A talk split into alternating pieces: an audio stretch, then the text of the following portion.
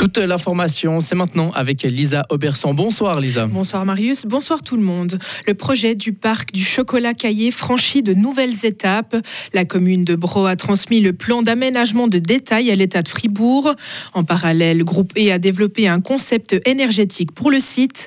Le parc devrait pouvoir fonctionner avec des énergies 100% locales et renouvelables. Le projet devrait voir le jour d'ici fin 2025.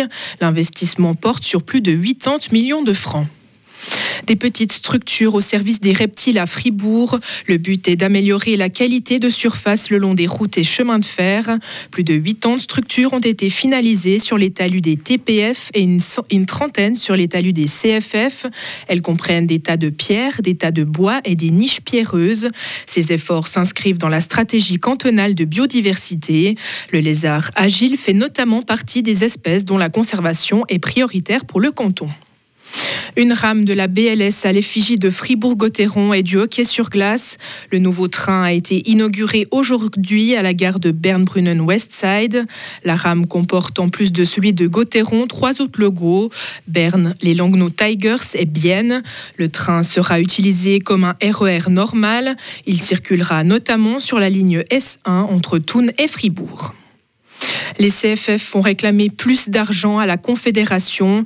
L'entreprise souhaite 1,6 milliard de plus que prévu, soit un total de 9,3 milliards de francs. C'est ce que rapporte aujourd'hui le journal Schweiz am Wochenende.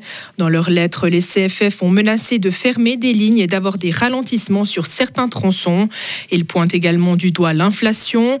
L'Office fédéral des transports n'a pas souhaité commenter cette requête. Les stations de sport d'hiver optent pour des prix, des prix, flexibles. La moitié des grands domaines skiables utilisent le modèle dynamique, c'est-à-dire que le prix d'une carte journalière dépend du moment où on l'achète et la date à laquelle on veut l'utiliser. Forcément, plus on l'achète tôt, plus les prix seront bas. Et plus le jour d'utilisation souhaité correspond à une journée de forte demande, plus les prix seront élevés.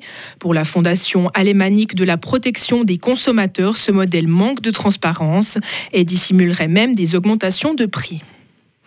Hong Kong n'est plus la plaque tournante en Asie pour Cartier, c'est ce que déclare son directeur Cyril Vigneron. Même si la demande des montres suisses a augmenté dans cette ville, elle n'est plus le principal centre d'exportation de la marque. Shanghai et d'autres villes chinoises ont gagné en influence. La demande de la clientèle chinoise pour les produits de luxe augmente, surtout en dehors du pays, à cause des taxes. Des hôpitaux et des écoles ciblées par des bombardements à Gaza. De violents combats s'intensifient autour de l'hôpital Al-Shifa. Médecins sans frontières a dénoncé sur X une situation catastrophique à l'intérieur de l'établissement.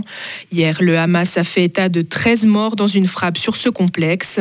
L'armée israélienne n'a pas commenté ces affirmations. Retrouvez toute l'info sur frappe et frappe.ch. La météo avec Bauhaus Matran, ton spécialiste pour l'atelier, la maison et le jardin. Économise maintenant du temps avec Click and Collect, bauhaus.ch.